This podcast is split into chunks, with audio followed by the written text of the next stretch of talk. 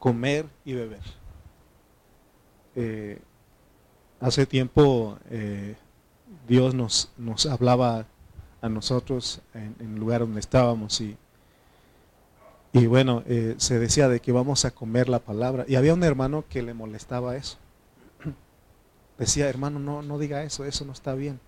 ¿Cómo que vamos a comer la palabra? Pero se dan cuenta que la Biblia usa metáforas para ayudarnos a entender. Y por eso Pablo, cuando él se dirigió con los corintios, él habló de comer, de beber, de la leche, de regar, de edificio, de templo, de labranza. Siempre usaba, él, él usaba esas palabras con ellos, les ayudaba a entender.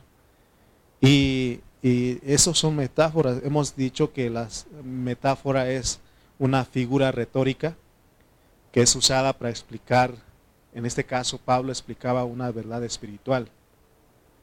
Eh, también los mexicanos, aquí en México se usa, ¿no? Por ejemplo, dice, aguas, hay pájaros en el alambre, ¿verdad? ¿Qué quieren decir con eso? Ah, o sea, ¿verdad? Entonces, este, o este, eh, bueno, muchas cosas que también se usa y uno dice, ¿qué quiere decir eso? ¿no? Entonces, eh, Pablo, él en su pensamiento cargaba la enseñanza de Cristo porque no solamente Pablo fue el que usaba las metáforas, también Cristo.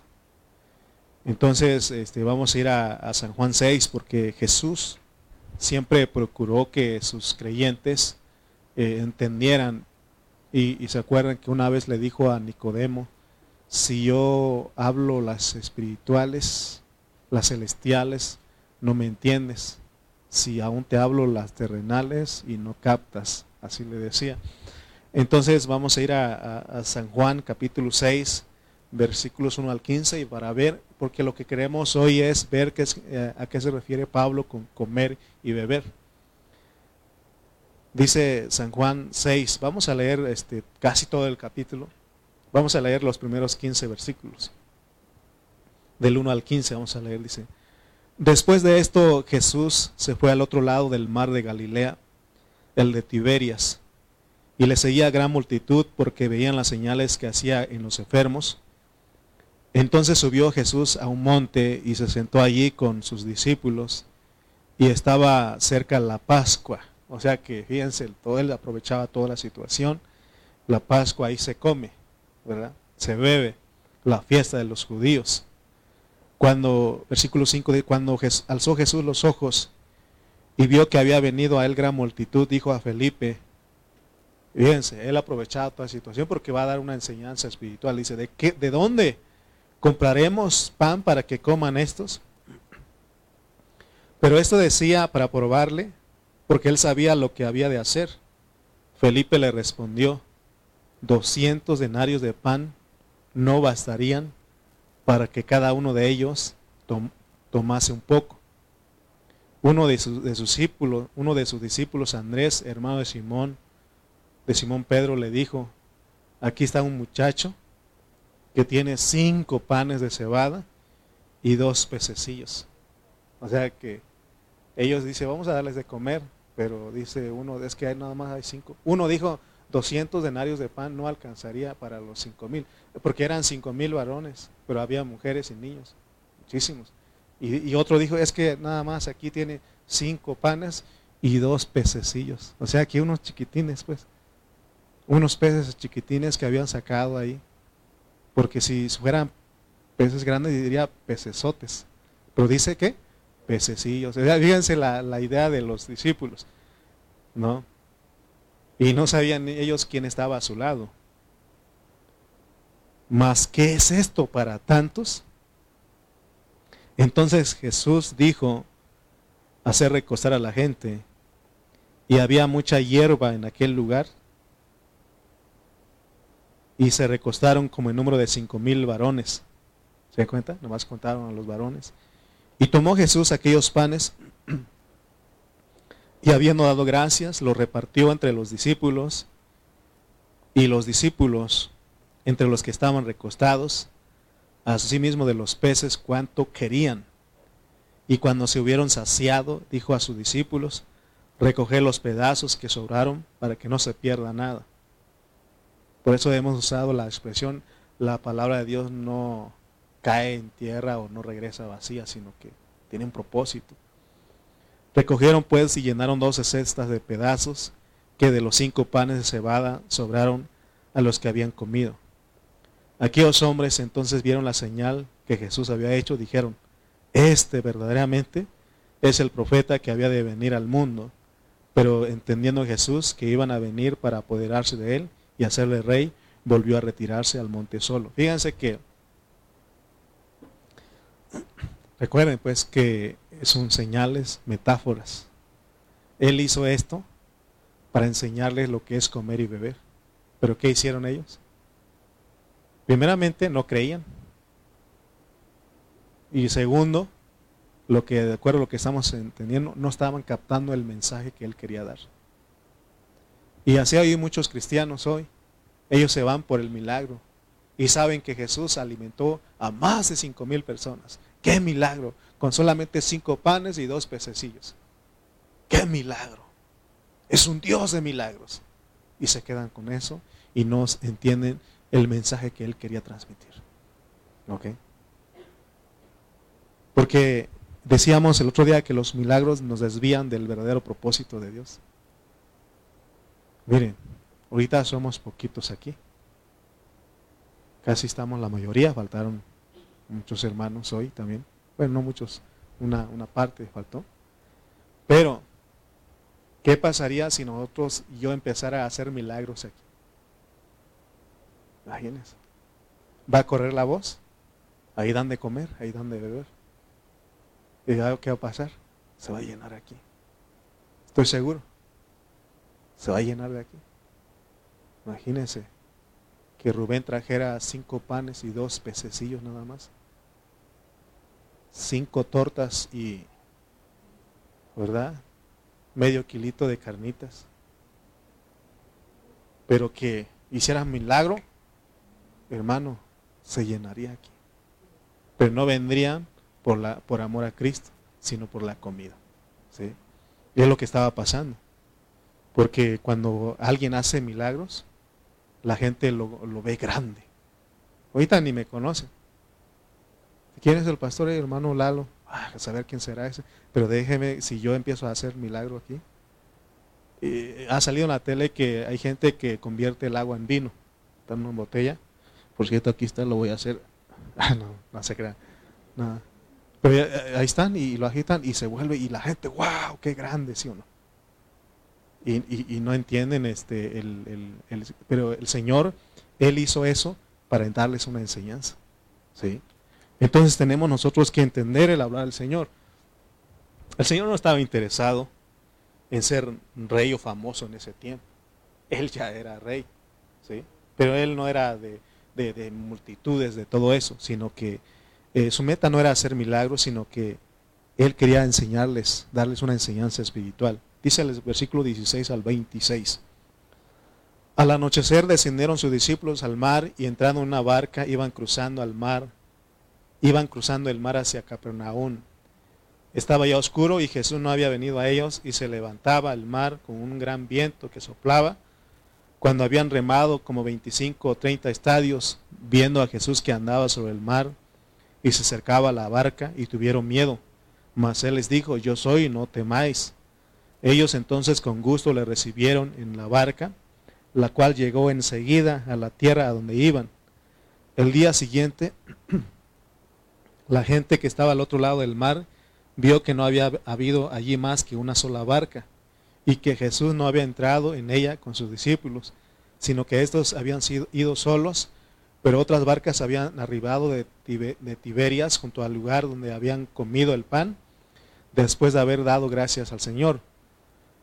Cuando vio pues la gente que Jesús no estaba allí, ni sus discípulos, entraron las barcas y fueron a Capernaum buscando a Jesús, porque después de una buena comida, y si comes demasiado, te da un sueño, ¿no? Acá, si fuera sido en México, hubiera sido el mal del, del jabalí, del puerco, ¿no? Allá, quién sabe cómo le diría. No, pero se dan cuenta y, se, y no vieron a dónde se fue Jesús, ni, ni sus discípulos.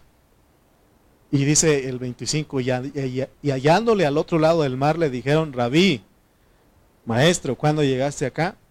Respondiendo Jesús y le dijo, de cierto, de cierto os digo que me buscáis, no porque habéis visto las señales, sino porque comisteis el pan y os saciasteis. Fíjense, él estaba dando porque unas señales para transmitirnos un mensaje. ¿Verdad que sí? Usted va en la carretera y ve un este como una serpiente ahí. ¿Qué indica esa señal? Curvas adelante. Pero si usted dice, ah, qué bonito dibujaron y, pum, pues choca, ¿no? ¿Sí o no? Así estaban ellos. No entendieron. Ellos estaban buscando qué? Lo estaban buscando ¿por qué? Por la papa, por la comida. Y se saciaron. Mire, cuando nosotros nos quedamos con el milagro y no entendemos el hablar del Señor, el Señor es duro para con esas personas. Porque Él fue duro con ellos aquí, dice, porque le dijeron, Señor, ¿cuándo llegaste acá? Y el 26 respondió Jesús y le dijo, de cierto te digo, de cierto, de cierto os digo que me buscáis, no porque habéis visto las señales, porque Él quería hacer algo en ellos con las señales, con el milagro, pero ellos lo buscaban ¿por qué? Porque comieron y se hartaron. Decía el pastor Cayetano, él encontró una versión que dice, y se hartaron como puercos. Entonces traían allá eso. Porque aquí es, ah, me dio hasta nosotros, ni, es ofensa para nosotros acá, me dio el mal del puerco. ¿Sí o no? Cuando usted con... Y ellos, dice, dice una versión, que se hartaron como puercos. O sea, fíjense, el Señor es duro para con las personas que no entienden. Porque lo, lo buscan nada más por el pan, por la comida. Amén. ¿Se, acuerdan que siempre les menciona cuántos leprosos eran? Diez. ¿Los diez se sanaron? Sí, los diez se sanaron. ¿Cuántos volvieron a él? Uno nada más. ¿Se da cuenta que el milagro nos desvía del propósito de Dios? Amén. No significa que no creemos en el milagro. Si yo cuando me siento enfermo y yo digo, Señor, haz obra un milagro, quiero. No, o sea, sí creemos en eso. Pero no es nuestro enfoque. Así el Señor también. Versículo 27 al 28 dice, trabajad no por la comida que perece, sino por la comida que a vida eterna permanece. ¿Se dan cuenta que él quería mostrarles algo? El cual el Hijo del Hombre os dará, porque a ese señaló Dios el Padre. Entonces le dijeron, ¿qué debemos hacer para poner en práctica las obras de Dios? Le preguntaron, ¿qué debemos hacer para poner en práctica las obras de Dios? Con esa pregunta pareciera que ya estaban entendiendo lo que el Señor quería. Pero el versículo 29 dice, respondió Jesús y les dijo, esta es la obra de Dios, que creáis en el que Él ha enviado, porque Él hace todo eso y no le creen. Más adelante va a ver usted y otra vez lo mismo y no saben qué hacer. Amén. Por eso a Dios no le interesa, a Cristo no le interesa, más bien lo que más le interesa a Dios no es que veamos el milagro que nos queremos, sino que creamos en Él. Ese era el propósito de la señal con el, milagro de alimentar a más de cinco mil personas con tan solo cinco panes y dos pececillos. Que no nos quedemos nada más, wow, qué, Dios tan poderoso, milagroso. A Los, los mundanos, los que los incrédulos, no los mundanos sí, porque son creyentes, pero son en otras cosas. Ellos creen en sus santos y dicen que son milagrosos, ¿sí o no? Y se quedan con eso. Entonces, este, y ellos le dijeron, ¿cómo se hace la obra de Dios? Y les dije, Él les, les dice que crean. Que crean. Versículo 30. Les dijeron entonces, ¿qué señal pues haces tú para que veamos y te creamos? ¿Qué obra haces? ¿Se acuerdan cuál es la señal que les dio a ellos? La señal del profeta Jonás que, iba, que murió y resucitó. Ese iba es lo que él estaba diciendo, que crean en eso. Pero ellos no estaban, eh, su mente natural no les permitía creer en Cristo, creer a lo que Él vino. Ellos estaban esperando más porque más adelante vamos a ver, o los evangelios, que dice que mucha gente seguían enfermos, seguían para que Dios los tocara. ¿Se acuerdan de la mujer que dijo, si tan solo lo, lo tocara? Y dice que, se dan cuenta que nada más para eso iban. Pero no creían en él. Mire, y nosotros nos parecemos a ellos porque fíjense cómo decimos, Señor, en nuestra oración, yo lo dije una vez, Señor, si tú me sanas, yo te voy a servir. Fíjense, ponemos condiciones. Y nos sana el Señor y ¿qué hacemos? Nos olvidamos. Señor, si tú me, me das un buen trabajo, Señor, si tú me aumentas mi sueldo, yo voy a dar, y ya cuando nos aumenta, ya no se nos olvida. Dice que había un hermano que él, Dios, cuando él ganaba poquito, ganaba como, vamos a decir, como mil pesos a la semana. Era muy fiel en la iglesia con sus ofrendas. Y dijo a los, a los pastores, le dijo a la iglesia, le dijo, hermano, oren para que me aumenten este, en mi trabajo, para que gane yo bien. Y oraron y sí, Dios hizo el milagro y ganó bien. Y ya cuando ganaba bien, le empezaba a dar porque ya era más la ofrenda. Y ya dijo el pastor, a ver, ¿cómo está fulano? Si está ofrendando. No, ya no, pastor. Vamos a orar para que Dios le regrese otra vez al sueldo que tenía. O sea, fíjense hermano, si tú me haces esto, yo. Si tú, yo. O sea, ponemos condicionamiento. Y es lo que ellos estaban siguiendo, los, los, las personas. Si tú, Señor, y Él les hacía muchas cosas, se les olvidaba. Por eso te cito de los diez leprosos. Todos le gritaron, y Jesús, hijo de David, ¿no? Ten misericordia de nosotros porque no se le podían acercar. Y dice, vayan y preséntense con el sacerdote. Y fueron, bueno, vamos, ¿no? Ahí iban, y mientras iban en el camino dice que su piel empezó a restaurarse. Ya, ya, como de la, la, piel de un niño, de, un bebé. O sea, Dios cuando hace las cosas lo hace bien. Y dice que de todos esos diez, ¿cuántos regresaron con el Señor? Uno. ¿Y dónde están los otros nueve? Se quedaron con el milagro, menos de creer al Señor. Amén. Entonces lo que tenemos que entender es que Cristo tenía un problema con la gente porque ellos no creían. Porque Él quería mostrarles algo aquí. Pablo también tenía con problemas con la gente porque su mente está tan materializada. Por eso Él les enseñó a que ellos volvieran a su espíritu, a que ejercitaran su espíritu. Por eso en esta mañana siempre hemos dicho, ejercita tu espíritu. Amén. Ejercitemos nuestro espíritu porque lo que Dios nos quiere dar es bendiciones espirituales. Amén. Entonces, eh, la palabra que estamos hablando es para tomarlo en nuestro espíritu y no en nuestra mente. Versículo 31 dice, nuestros padres comieron el maná en el desierto, como está escrito, pan del cielo les dio a comer. Ellos también estaban citando la ley y, ellos también sabían que Dios ya había hecho esta señal en el Antiguo Testamento de dar de comer lo que mismo que Jesús estaba haciendo. Pero Dios, tanto Dios en el Antiguo Testamento como, como Jesús en el Nuevo Testamento, querían transmitir un mensaje espiritual a esas personas. Que cayera pan del cielo era una metáfora. Y era para que ellos preguntaran, Señor, ¿y por qué no estás dando de comer? Pero su mente era tan, eh, una mente materializada que no entendían cuál era el mensaje de Dios Sino que hicieron ellos? Se quejaron, dice. Ya no queremos pan. Danos carne. ¿Sí o no? ¿Y qué hizo? Está bien, les voy a dar carne. Hizo el milagro. Versículo 32 dice. Jesús les dijo, de cierto, de cierto os digo, no os dio Moisés el pan del cielo, mas mi Padre os da el verdadero pan del cielo. Fíjense lo que está, ya están, están viendo ustedes qué es lo que él quería aquí. Ya estamos viendo. Él estaba consciente de que estaba hablando con gente de mente natural. Y por eso les recuerda que los milagros que sucedieron en el desierto.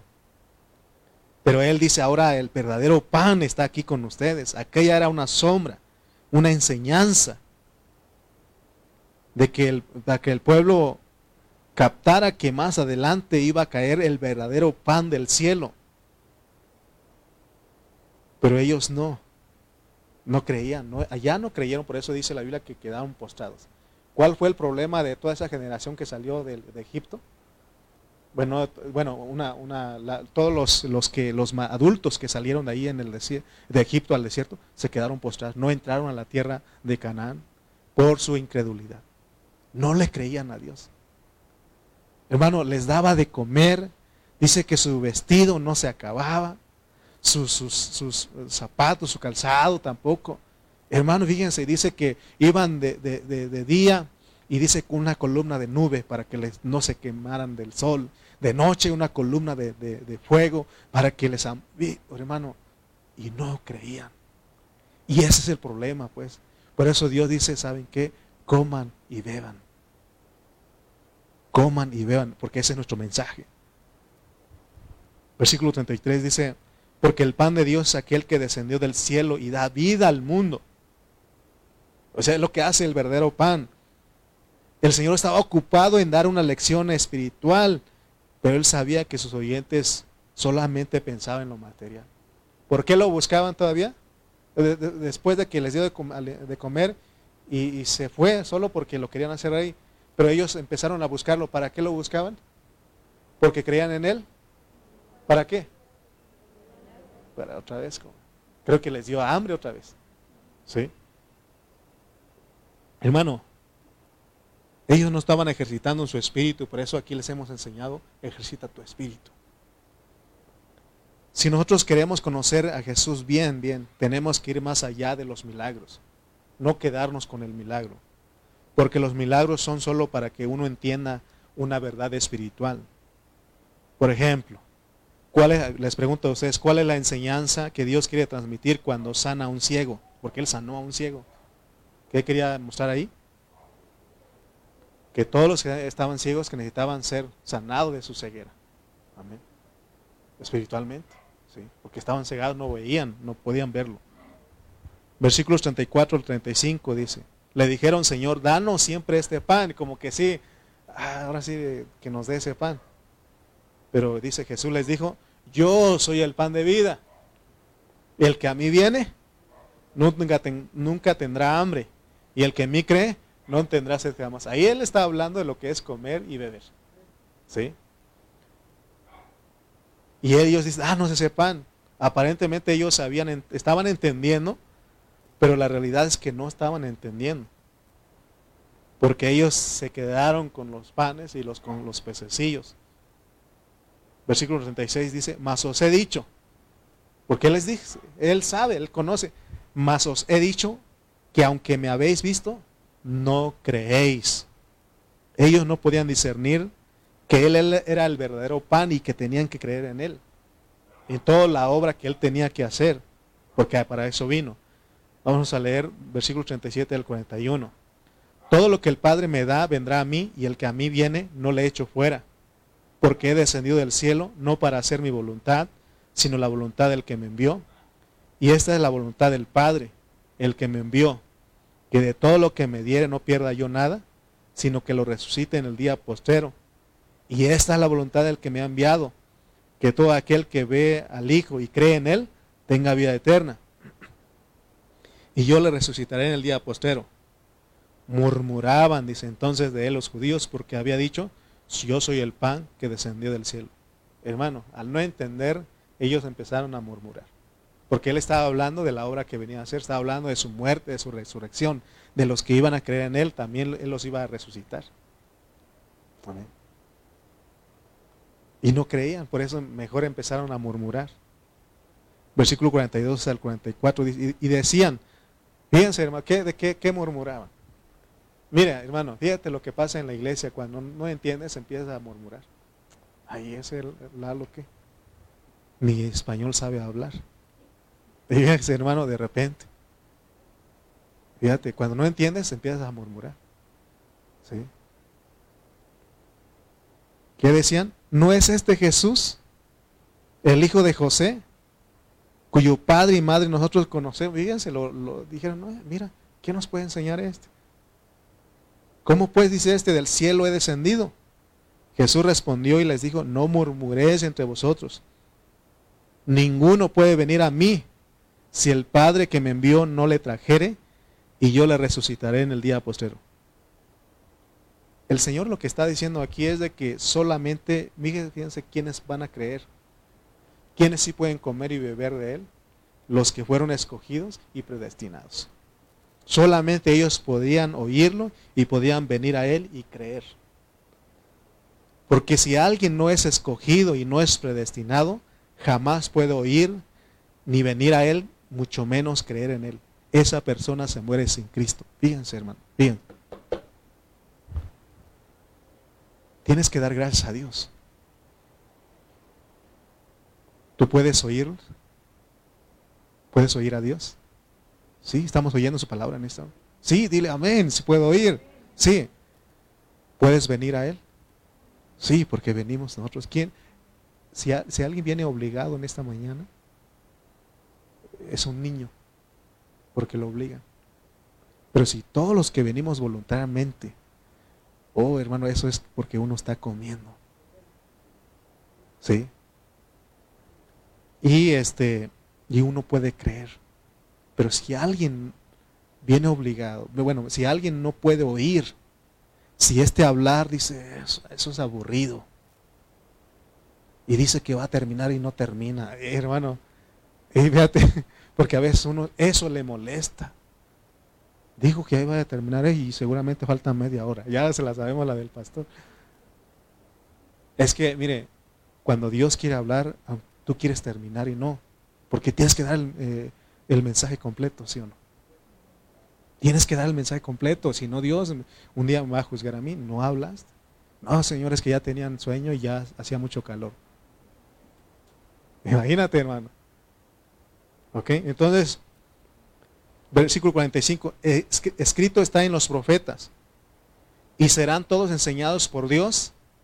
Así que, todo aquel que oyó al Padre y aprendió de él, viene oh hermano, dice ahora, ¿cómo les habla? ¿Cuándo van a entender esto? ¿Usted entiende qué quiere decir este versículo? Mira, le dice, ¿sabe qué? Jóvenes. Dios los mandó, ellos no entendieron, pero Él estaba hablando de la eternidad pasada. Antes de la creación del mundo, antes de la fundación del mundo, antes de que Dios creara todo. Ahí dice que todos los que iban a venir al Señor, iban a creer en Él, esos fueron enseñados por el Padre en la eternidad pasada. ¿Sabe qué, hermano? Nosotros aquí no buscamos a Dios, solamente respondemos el llamado. Que no cuando alguien nos habla la palabra y decimos, yo necesito eso. Yo. Y uno se identifica con eso porque de acuerdo al hablar de Dios, ya fue uno enseñado por el Padre. Tuvimos escuela antes de venir a esta tierra. Y es lo que Él dice. Y sabe que hay gente que no cree eso.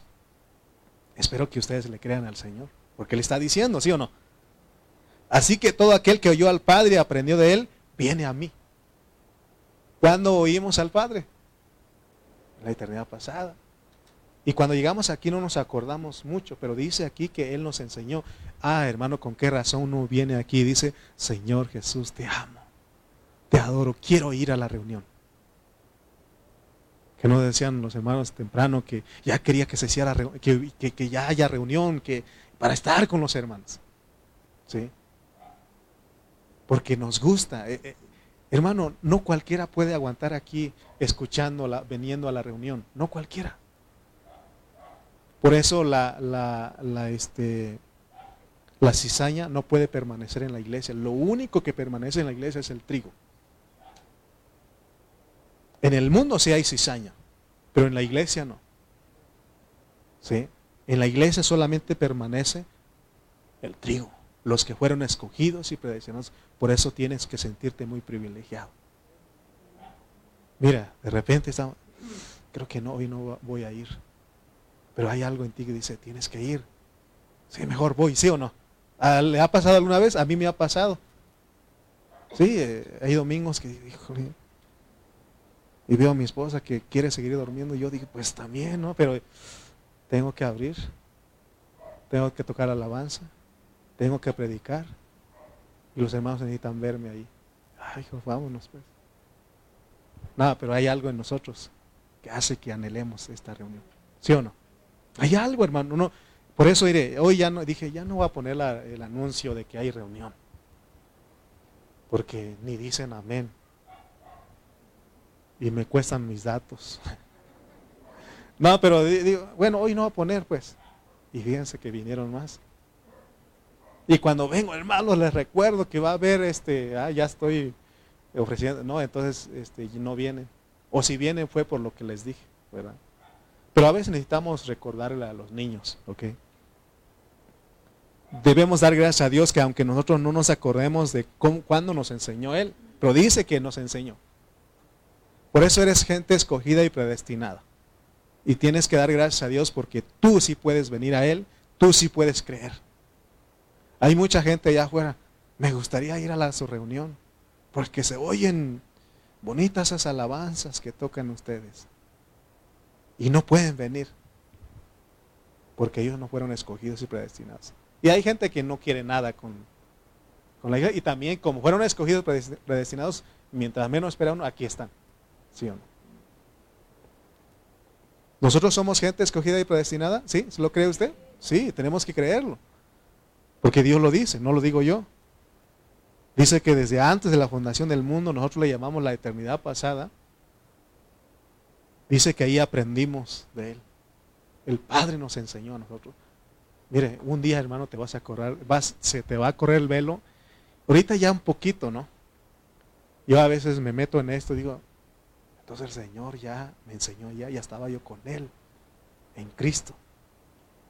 Y todavía a veces hay cosas que todavía no alcanza a ver, pero ya un día dice que se va a correr el velo, va a decir, sí, yo fui un, era un, yo soy un escogido, un predestinado. Ah, porque ninguno que es escogido y predestinado puede venir a esto.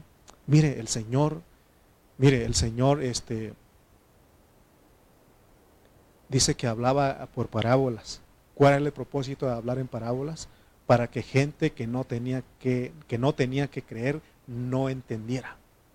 ¿Sí? Pero a nosotros sí nos concede. Por eso nosotros aquí no es pérdida de tiempo. Vamos a ver, a ver qué dan ahí. No, aquí vení, sabemos a lo que venimos. Vení, usted viene a comer y a beber. ¿Sí o no? A este lugar. Pero no vayamos a material. Hermano, ¿dónde está la coca entonces? No, no, no. ¿A dónde están las tortas? No, no, no. No venimos a eh, no lo espiritualmente. Porque también nuestra vida espiritual necesita qué? Comer y beber. Así como lo material. nuestro cuerpo físico necesita comer y beber, también lo espiritual. Por eso venimos aquí. Amén. Versículo 46. No que alguno haya visto al Padre. Ah, porque, ¿por qué no lo podíamos ver? Aquí lo dice porque Él es Dios de espíritu, pero sí lo oímos. ¿sí? Versículo 47. De cierto, de cierto os digo que el que cree en mí tiene vida eterna. Y aquí está la fe, pues. Si nosotros creemos en todo lo que Cristo habla, entonces tenemos vida eterna. Por eso muchas veces tenemos que decir, Señor, perdona mi incredulidad. ¿Se acuerdan uno que decía, Tomás, ¿no? Señor, si no viere la marca en sus manos, en su costado, en sus pies, no creeré. Se aparece él y dice, no seas incrédulo, sé creyente. Y él dice, Dios mío, perdona mi incredulidad. Muchas veces no creemos lo que el Señor. Si, porque ya hemos hablado de que somos labranza. Si creemos que al venir aquí vamos a ser regados, entonces Dios produce el crecimiento. Pero a veces no creemos, hermano. Creemos que venir aquí, bueno, voy a ir. Aquí, hermano, es importante saber a lo que venimos. Los hermanos anteriormente decía una alabanza que cantaban, yo no sé lo que tú has venido, pero yo vine. Yo sé a lo que vine. ¿sí? Entonces, dice el 48, yo soy el pan de vida. Recuerden que estamos leyendo todos estos versículos para entender lo que es comer y beber. Porque ahí está en Primera de Corintios, ¿no? Dicen, eh, no les pude, les di leche, no les di este, este, ¿cómo dice? Vianda, comer, beber. Versículos 49 al 50 dice, vuestros padres comieron el maná en el desierto y murieron. Este es el pan que desciende del cielo para que el que come no muera. ¿Sí? ¿Qué está diciendo que coma, no muera? Que creas. Si crees, no mueres. ¿Se acuerdan que le dijo a, Marta y a María? Tu hermano vivirá. Sí, y le dijo, ¿crees eso? Yo soy la resurrección, decía él. Yo soy la resurrección, Marta, Marta y María. Marta y Laura, no digo Marta y María. Marta y María, ¿crees eso, Marta y María? Sí, sí creemos que en el final, el día posterior, no, te estoy diciendo que ahorita yo soy la resurrección. Hermano, si usted está enfermo, si tiene alguna, cree que Él es su sanidad. Si hay algún problema, cree que Cristo es la solución. Tenemos que creerlo. Pero a veces nos queremos ahogarnos, como dicen, en un vaso de agua. ¿Crees que tú eres el único que estás pasando por problemas? Hay mucha gente que está sufriendo igual que tú. Y hay mucha gente que se ha levantado porque ha creído en Cristo. Nosotros tenemos que creerle a Él. Por eso venimos aquí. Su hermana Claudia, que está aquí, eh, cree que su hijo tiene problemas. Hay un, uno que es solución, que es la solución a todo ese problema. Amén.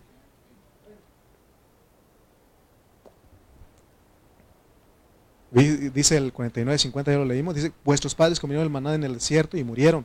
Este es el pan que desciende del cielo para el que come no muera. Versículo 51. Yo soy el pan vivo. Fíjense, les di de comer, pero no, no, muchachos. Yo soy el pan. Yo soy el verdadero, pan. Si alguno comiere, si alguno cree de este pan, vivirá para siempre. Y el, y el pan que yo daré es mi carne, la cual yo daré por la vida del mundo. Oh, hermano, los turbó ahí.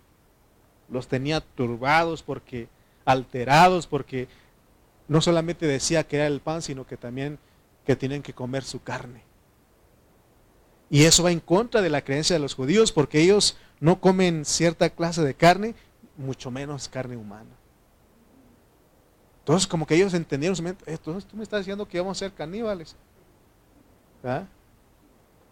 Entonces, hermano, eh, él les ha hablado de eso, y, dice 52 53, entonces los judíos contendían entre sí diciendo, ¿Cómo puede es su mente natural? Mire hermano, si hay algo que tú no entiendes aquí, no lo tomes de tu mente natural. Tú eres un entendido, lo vas a entender. Porque si no vas a contender, ah, yo no estoy de acuerdo en eso, yo no creo, no creo en eso, y te pierdes la bendición. Así estaban. Los judíos contendían entre sí diciendo, ¿cómo puede este darnos a comer su carne? ¿Por qué no le preguntaron, Señor, explícanos? ¿Qué quiere decir con eso?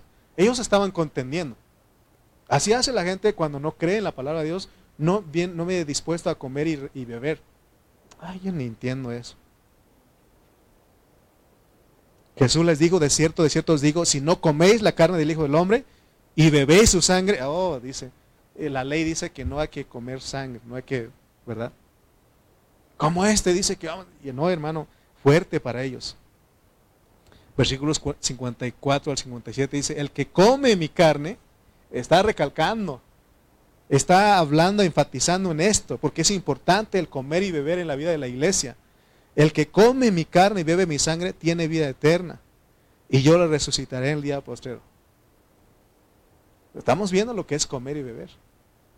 Y ya le estaba diciendo un poquito lo que es comer y beber, porque quiero preguntarles si están entendiendo ustedes qué es comer y beber.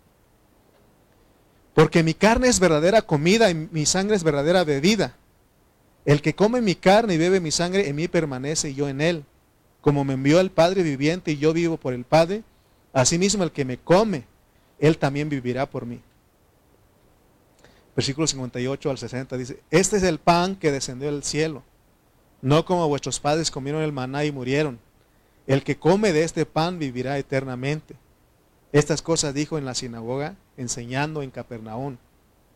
Dice el 60. Al oírlas muchos de sus discípulos dijeron, dura es esta palabra. Diga conmigo, dura esta esta palabra. ¿Quién la puede oír? ¿Quién creen ustedes que sí pueden oír esta palabra? Los que fueron escogidos, usted y yo. ¿Sí? Y los que, y los que tienen hambre y sed. ¿Sí? Demos cuenta, cuenta cómo pensaba esa gente. Digan, dura esta palabra, ¿quién la puede oír? Versículos 61 al 62. Sabiendo Jesús en sí mismo que sus discípulos murmuraban de esto, les dijo, esto os ofende porque este hablar ofende. Mire, No sé si está mi hermana Janine Ceja, ha venido con nosotros. A lo mejor no está, lo ve después, pero hay una, palabra que Dios nos dio cuando estábamos en, allá en Washington.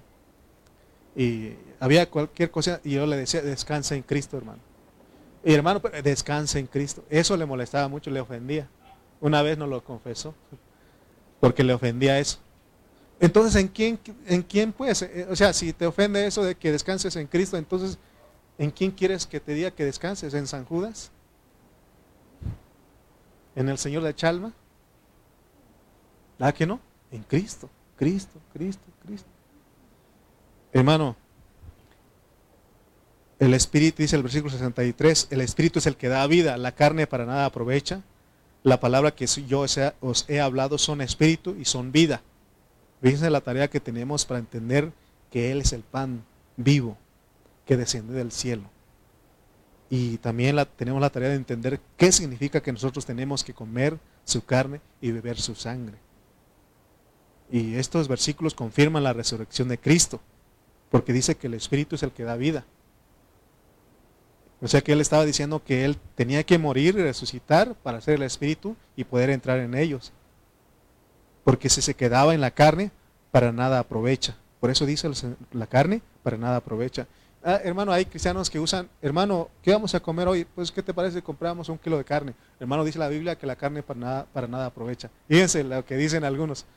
¿Estará diciendo eso de que no comas una carnita asada, unos taquitos de bistec, de suadero, al pastor? ¿Está diciendo eso? ¿Que eso no aprovecha? No está hablando de que él en, en, vida, como físicamente, no les iba a aprovechar a ellos, sino que él tenía que morir, resucitar para poder entrar en ellos, entonces sí les aprovechaba. Eso es comer y beber, que creamos en eso. Amén. Los discípulos tenían problemas de entender a Cristo. Ellos se acuerdan que él decía, voy a ir a la cruz, me van a matar, me van a prender, me van a matar. ¿Y qué hacían ellos? Pablo, este Pedro le dijo, no Señor, ten compasión de ti, que nada de eso te acontezca. No creían, tenían problemas. Y no solamente con los discípulos, sino con toda la multitud, porque la multitud lo estaba siguiendo, lo estaba buscando, nada más por el pan y por la comida, pues. Amén. No, no querían comer, no querían beber, no querían creer, no querían venir a Él, no querían creer, no querían recibirlo. Hermano, vemos que el Señor usó un capítulo entero para ayudarnos a entender lo que es comer y beber. Les pregunto a ustedes, ¿qué es comer y beber aquí entonces? ¿Qué es? Creer. Tenemos que venir a Él para recibir su palabra y comer. Perdón, y creer. Eso es comer y beber. Que cada vez que usted venga a la reunión, porque es la, meta de Pablo, que cuando vengamos aquí, vengamos al Señor para recibir su palabra y creer en esa palabra. Porque dice que para, que para el que cree, todo le es posible. Pero a veces hay mucha incredulidad en la misma iglesia cristiana. Amén. Ahora también Pablo nos enseña que nosotros necesitamos usar la, herramienta correcta para poder comer y beber. O el órgano correcto. ¿Cuál será el órgano correcto que, de nosotros que necesitamos usar, que debemos usar para poder comer y beber? Nuestro espíritu. Sí, por eso decía, no recibas esto en tu mente, si no, vas a murmurar, vas a contender. En tu mente natural. Pero si lo recibes en tu espíritu, dices, amén, amén, porque Dios, estás ejercitando tu espíritu, Dios te abre eso.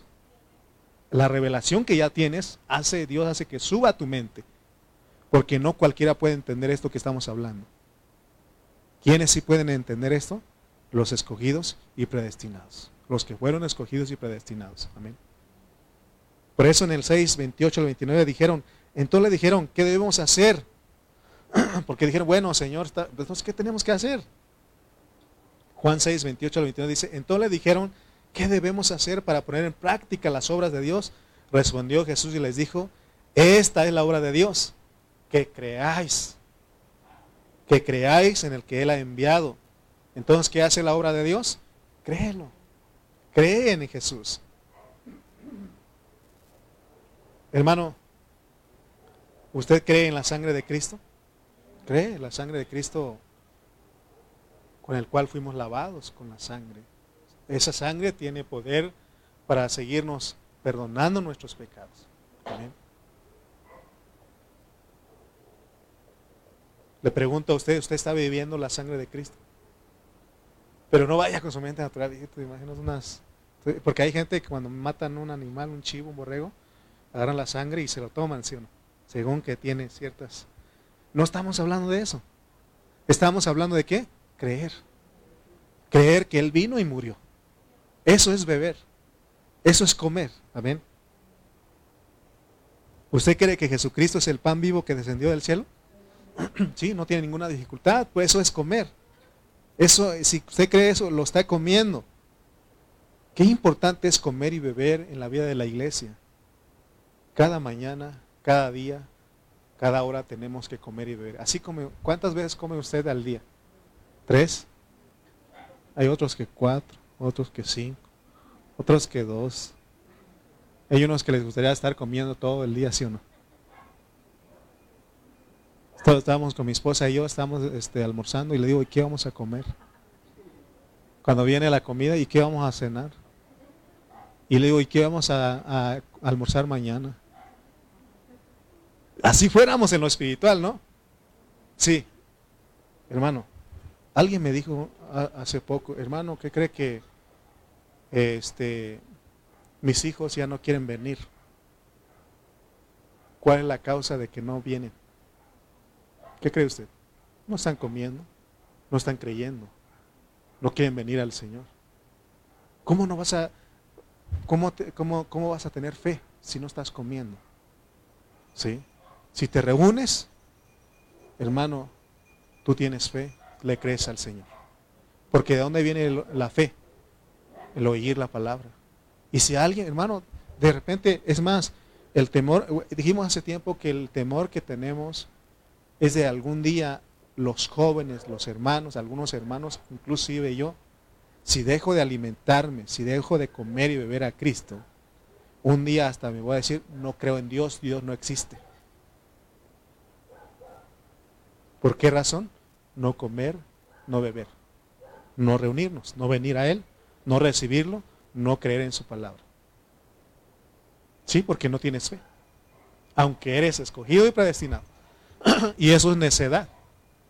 La Biblia dice que él dice el necio en su corazón, no hay Dios. ¿Sí o no? No es que él está diciendo una verdad, sino que eso es necedad, dice la palabra.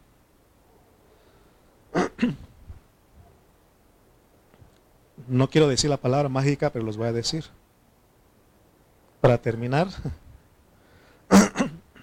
¿cuántos ya entendieron que somos un campo de cultivo? Una labranza, ¿sí? Ya entendimos, es bonito, fue bonito, ¿no? Somos trigo, venimos, trigo, trigo, ok. Ahora, cuando está hablando de comer y, beber, ahora usted tiene que imaginarse que viene a un restaurante. Viene a un restaurante, así, no literal, si no va a decir, hermano, ¿y los qué? Las mesas, las sillas, ¿dónde está la, la... No, no, no, espiritual, ¿ok? Tiene que imaginarse usted, voy a comer. ¿A dónde va usted? Al restaurante Pan de Vida. Eh, porque estaba usando metáfora. El Señor usaba, ¿sí o no? ¿A dónde va usted? Al restaurante. Y, si alguien está ahí, ah, entonces voy contigo, ¿no? Voy a comer. Cuando llegue aquí, pues va a comer, pero lo espiritual, ¿no? ¿Ok? ¿Y saben cuál es mi función? Voy a servirles. Servirles. Ustedes me tienen que ver como un mesero. Por eso no me gusta tener la manga hasta acá, sino aquí. Así está un servidor, ¿sí o no? Yo vengo así y les voy a servir qué? La comida. Para que ustedes coman y beban. Pero no, no hasta hartarse como lo aquellos, no, no. Aquí damos, por eso no predicamos más de una hora. ¿Verdad? Porque si no se van a hartar y se van a ir. Ya no van a volver. Hermano, este, si nosotros al reunirnos creemos en la palabra de Dios, entonces nosotros estamos comiendo, por eso tienes que venir creyendo. Cree a la palabra, no creas en lo que yo digo. Si yo digo un chiste, eso no lo creas, deséchalo, pero cree en la palabra. Si nosotros oramos e invocamos el nombre del Señor Jesús, estamos comiendo. Por eso, cantemos, cantemos. Amén. Si estamos cantando, estamos comiendo y bebiendo. Si estamos escuchando, estamos comiendo y bebiendo. nadie, nadie en su sano juicio va a un restaurante solamente a oler la comida. ¿Verdad que no? Vamos a oler nada más la comida y que usted esté pagando ahí. ¿Verdad que no? Así, pero así pasa en la reunión. Vamos, eh, muchos se, acercan a la reunión solamente a oler la comida porque no creen. Necesitamos creer. Cree en la palabra de Dios. No me creas a mí, crea la palabra de Dios. Muchos se pueden venir aquí y no comen y no beben. Porque no vienen al Señor para recibir la palabra, mucho menos creen. Muchos creyentes tienen esa actitud hacia, hacia la iglesia, hacia Dios. Solamente huelen, pero no comen, no, es decir, no creen, pues. Entonces, ¿cómo van a tener vida? Por eso les digo, si alguien deja de reunirse, ¿qué pasa? Va a llegar a tal grado de decir, no hay Dios, eso que están diciendo, eso es mentira. Ha habido gente que ha salido de la iglesia porque no estuvo comiendo ni bebiendo. Por eso reúnete, reúnete, reúnete. Vamos a leer 1 Corintios 3.2. para no terminar. ¿Lo tienen? Primera de Corintios 3.2. Hoy no vamos a Chimalpa, no estamos corriendo. Dice Primera de Corintios 3.2. Leamos todo. Os di a beber leche y no vianda, porque aún no erais capaces, ni sois capaces todavía. Entonces, cuando una persona, un cristiano, no está preparada, no está preparado para comer vianda, o sea, comida sólida, se le tiene que dar leche. Aunque la palabra también es leche, porque eh, Pedro dice que decíamos como niños recién nacidos la leche espiritual no adulterada. Pero aquí, bajo este contexto, la leche es para los niños. ¿Qué quiere usted? ¿Leche o vianda? Debe de buscar a usted vianda. Amén. Y creer a la palabra, pues. Amén. Por eso, hermano, cuando, cuando yo escucho que dicen, no entiendo, me cuesta entenderlo. No sé qué quiere decir el hermano. Niño, necesita leche. Necesita su biberón. Es, y, y bíblicamente es, entonces tiene uno que mira, esto es así, así, así, y así, así, así pa, pe, pi, po, pu. Así tiene uno que estar con los hermanos. Pero el que ya ha crecido, les habla un misterio y dicen, amén, yo lo creo. Si alguien dice, otra vez comer y beber, pero si lo que yo es hambre. No, o sea, está pensando en lo material. Hermano, tenemos que pensar en lo espiritual. Venimos a comer y beber, ¿sí o no? Por supuesto que ya salimos de aquí, vamos a comer lo, lo material. Amén. Entonces, este, tenemos, hermano, tenemos que entender esto. Todos tenemos la responsabilidad de edificar, que es hablar la palabra. Y así nosotros vamos a ayudar a los nuevos. ¿O quiere usted ser siempre el que le den biberón? ¿Va que no? Ninguna mamá desea dar pecho a su bebé toda la vida. Se le da pecho por cierto periodo de tiempo. Después de ese tiempo, ¿qué le hacen? Le empiezan a dar qué? Verduras, tortillas, carne y es sólido, Hasta que él solito empieza a comer. Pero ¿cómo estaban los corintios? Les tenían que dar biberón, les tenían que dar leche. Dios siempre tiene un alimento para nosotros pero nosotros tenemos, ¿saben qué? Tenemos que venir con fe. También Pablo dice que tenemos que oír con fe. Porque si usted viene y oye, pero no oye con fe, que es, que es comer, que eso es creer, no pasa nada en usted. Amén. La multitud estaba con el Señor, ¿sí o no? Pero ellos creían, no creían. Tenemos un requisito, es para venir a la reunión, es escuchar con fe, creer a la palabra. Entonces Dios va a transformarte. Dios va a producir el crecimiento. ¿Qué es comer y qué es beber? Creer. venir a Él, dispuesto a recibirlo. Mire lo que dice Santiago 1.21. Y voy a cerrar para que usted diga que ya no me falta este versículo. Santiago 1.21, ¿cómo tenemos que hacer con respecto de comer espiritual? Santiago 1.21, ¿lo tienen? Leamos. Por lo cual, desechando toda inmundicia y abundancia de malicia, recibid con mansedumbre la palabra implantada, la cual puede salvar vuestras almas. ¿Cómo tenemos que recibir la palabra? Con mansedumbre. ¿Sí? Ustedes tienen, mire, el otro día les decía yo, ¿no? Él estaba usando la de los pastores y les decía que en esa reunión van puros pastores. Pero bueno, tienen, tenemos la función de pastor, pero vamos con ese título. Entonces no dejamos que nadie nos enseñe. Porque cuando se para un hermano a enseñar, decimos, no, pues yo no estoy de acuerdo. empezamos a murmurar y argumentar.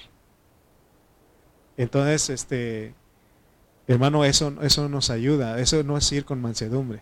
Tenemos que despojarnos de los títulos. Usted viene aquí, tiene que venir con mansedumbre. ¿Cómo va usted a un restaurante? ¿Va usted va, va con mansedumbre ahí, no? ¿O va usted diciendo, a ver, a ver, ¿qué sirven aquí? A ver, rápido porque traigo hambre. ¿Verdad que no? Llega el mesero, le lleva la carta. ¿En qué está listo usted para ordenar? Y uno dice, ¿puedes dar un tiempo? Voy a estar leyendo, ¿sí o no? Y ya uno dice, ¿me podrías dar este, cuál es el platillo fuerte de la, de, de esta, de la casa? No, pues esto y esto. Y uno, ¿no? ¿Y esto qué contiene? Ah? Y uno le pregunta, ah, es que tiene esto, tiene ta, ta, ta. Ah, pues me podrías dar eso. ¿Sí o no? Para, ya ellos nos atienden, comemos y le dejamos propina, ¿sí o no? ¿Verdad que si le dejamos propina? Ah, tenemos que dejarle. Sí, tenemos que, porque también los meseros necesitan comer, ¿no? Así debe ser en la, en la, en la iglesia, venir con mansedumbre, no contendiendo. Hermano, porque entonces cuando venimos, no venimos con mansedumbre, venimos, ¿cuál es lo contrario de mansedumbre? Soberbia, con altanería, como que ya se la sabe de todo. Ah, eso no. Dice que había un hermano que que fue a un seminario y, le dijeron, oiga, pastor, usted va a predicar, pero ese hermano que viene aquí no está de acuerdo con usted. Dice que usted es un falso, es un hereje. Y dice el pastor, no, pero es que todo el seminario vi que estaba, estuvo anotando, anotando, anotando. Y dice otro hermano, es que dijo ahí, él lo que él estaba poniendo en su libreta es, no estoy de acuerdo, no estoy de acuerdo, no estoy de acuerdo. Imagínense, hermano, no vamos a aprender nada, ¿verdad que no? Mire, ¿verdad que usted ora por mí para que Dios le hable aquí? Entonces créanle a Dios. Se da cuenta que no saco muchas cosas de mí, ni chistoso soy. De repente se me, me aloco ahí, pero no. Es que los lalos somos la locura. Por eso de repente me van a ver mi, locura, ¿verdad, Tocayo? Pero no es eso, no quiero que ustedes se lleven. Si vemos lo de Dios, comamos y bebamos a Cristo. ¿Qué les parece? ¿Sí? ¿Sí entendimos lo que es comer y beber? No leche, vianda, necesitamos vianda. Amén. Pónganse de pie, por favor.